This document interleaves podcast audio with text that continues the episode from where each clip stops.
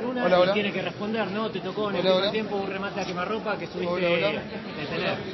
Sí, bueno, Hola, hola. ¿Escuchamos al eh, son situaciones de juego donde por ahí a uno le toca le toca responder o no. Creo que ellos no, no han tenido, salvo creo que esa demasiadas chances. Bueno, gracias a Dios pude responder bien. Hubo otro remate de Becker en la segunda parte también. Tuviste poco trabajo, pero supiste responder y atender a las necesidades que. Sí, eso es lo importante, me parece que de- lo, lo positivo es que llegan poco comparado por ahí con, con otros partidos y eso quiere decir que defensivamente hicimos un buen partido. Continuando con el análisis, ¿cómo lo viste al equipo? Volvió a ganar después de un par de fechas y la solidez defensiva que regresó.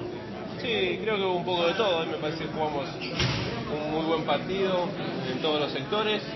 Eh, como te decía anteriormente, creo que no, no han, no han llegado demasiado claro central, eh, siendo un equipo muy importante. Y bueno, nosotros creo que tuvimos algunas situaciones más claras que tampoco pudimos eh, hacer efectivas. Quedan seis puntos, dos fechas. ¿Cuál es la expectativa del equipo? Seguir, tratar de ganar los dos partidos. Ya estamos eh, en la recta final, creo que estamos haciendo una buena campaña. Eh, sería un desperdicio dejar estos dos partidos librados al azar, así que vamos a tratar de ganar los dos. ¿Cómo se preparan estos dos partidos?